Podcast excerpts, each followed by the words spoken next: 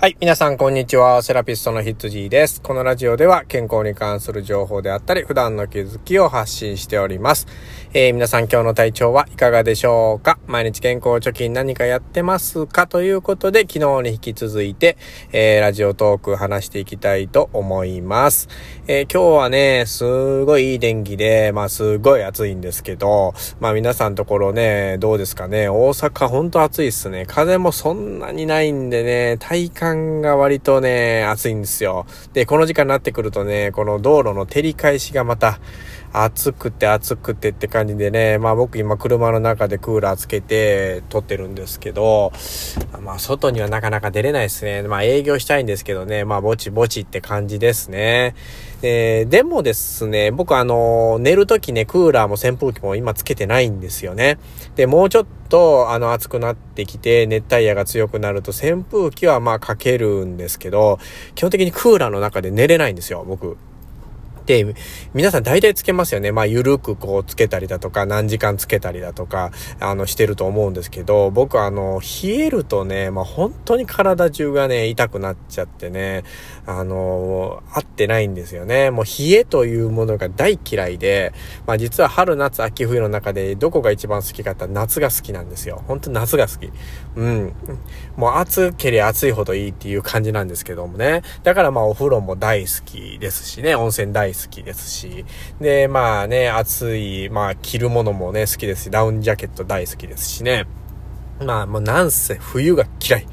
まあ、冬ってなくてもいいって思ってる人間なんでね、まあ、すごい批判を浴びそうなね、ことですけどもね、まあ、その暑さが嫌いっていう人のが大半なんでね、まあ、なかなか理解してもらえないことが多いんですよね。うちの家族でも子供たちも暑がりですし、奥さんも暑がりなので、まあ、これ家族の中でね、この温度差っていうのがね、すごいんですよ。あの、体の温度差がね。まあ、あるので、まあ、一緒に寝れないっていうところがあるんですよね。今子供たちと一緒に寝たら僕大変なことになるんでね、まあ、次の日仕事できないぐらいに腰が痛くなっちゃったりとか、首が痛くなっちゃったりとかするかもしれないんでね、一人でちょっとこう、えー、何もついてない部屋で寝てますけどね。まあ、皆さんはいかがでしょうか？うん、まあ、気をつけてくださいね。まあ、その、何ですかね、やっぱりその、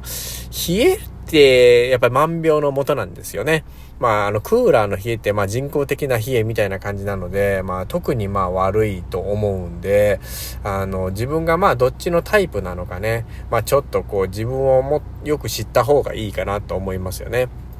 うん。まあ、あのーまあそういう自分のタイプをね、しっかり知ってこう生活することで、まあ快適にね、あの健康的に過ごせますと思いますのでね、まあその辺の分析も兼ねてね、自分の体をよく分析するっていうことはすごく大事なことなので、まああの、ちょっとやってみてください。ということで、えー、本題に入りたいなと思うんですけど、えー、今日はですね、あの、まあさっきの話から引用しましてですね、あの、首のね、痛みを軽減させるのにはどうしたらいいという話を、えーしたいと思います。今までまあ首の話はしたことあるのかなどうかちょっと忘れましたけれども、あの、結構クーラーの中で寝てるとですね、朝起きた時に寝違いっていうのが、えー、よく起こるんですよね。まあこれはもうあの血液が冷やされたがために、えー、南部組織が固まっちゃって関節がロックしてしまう、こういう現象を寝違いですね。特にまあその首で起こった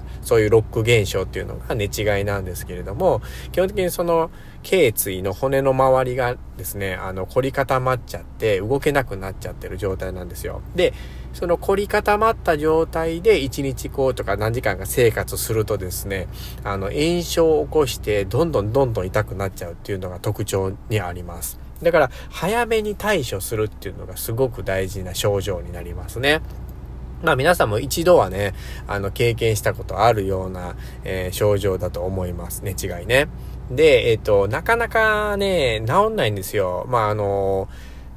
重症度もあるんですけどね、こう重症度が高ければ、まあちょっとこう専門的なところへ行ってもらってもいいと思うんですけども、まあ少しの首の寝違いで病院行くとか接骨院行くとかってあんましないですよね。でもその痛み自体は鬱陶しいじゃないですか。かといって痛み止めを飲むほどではないなってていう時があると思うんですよ。まあその時の対処法ですね。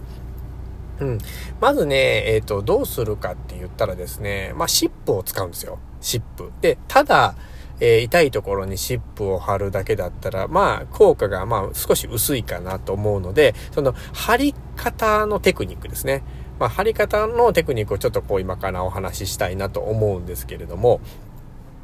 まずですね、えっと、首を見たときに、あの、首の頭の付け根から肩のところまで頸椎っていうのはね、あの、1番から7番まであるんですけれども、それの一番下のところですね、頸椎の7番っていうところで、えー、ボコッとこう出てる骨があるんですよね。まあ、これが大椎っていう骨なんですけれども、えー、この周りをね、あの、うまいこと、えっ、ー、と、炎症を取ってあげるとですね、あの、寝違いとか、あの、首の動きっていうのはすごく楽になります。で、張り方なんですけれども、あの、痛いなりにね、首をずっといけるところまで前に曲げるんですよ。いっぱいいっぱい曲げてください。で、その状態で、えっ、ー、と、その大椎っていうポコッと出た骨を、えー、シップの真ん中に当ててですね、で、少しシップをちょっとだけ引っ張りながら貼ってください。その上に。で、あとは周りはちょっと綺麗にね、シワが寄らないようにペチャッとこういう風に貼ってもらって、それでゆっくり頭を戻します。まっすぐね。これだけなんですよね。で、え、のそうするとね、しっぽりちょっとだけシワができるような感じがあると思うんですけど、それがまあちょっと皮膚を引っ張ってね、あのー、その大椎の骨の下の組織っていうのね、血流がちょっと改善しますので、それだけで治るスピードが早まったりだとか、もうその場で少し痛みが軽減したりとか、えー、するので、まあ一度試してほしいなと思うんですよね。まあ強い痛みになってる人は、ちょっとそれだけでは対処できないので、あの、まあ、専門家で治療をちょっとしてもらった方が早いかなとは思うんですけど、まあ、あの、基本的にね、まあ、炎症が起こってる時に急にぬくめちゃうと炎症が広がったりしますので、あんまりぬくめない方がいいんですね。冷えて固まってるのでぬくめたらいいだろうと思うんですけど、もし炎症が強いようであれば、それはぬくめない方がいいんですね。湿布で対処した方が無難ですね。うん。まあその時の状況にもよるんですけど、まああの少し首が痛いなっていう時はそういう湿布の貼り方で対処できると思いますので、まあ一度試してみてください。うん。まあ次回もまたね、まあこういう痛み、小さな痛みでね、自分でできるような対処法っていうのをちょっと集めていけたら、えー、皆さんのお役に立てるかなっていうふうに思いますので、また次回もお楽しみにしてください。ということで、えー、セラピストの羊でした。ではでは。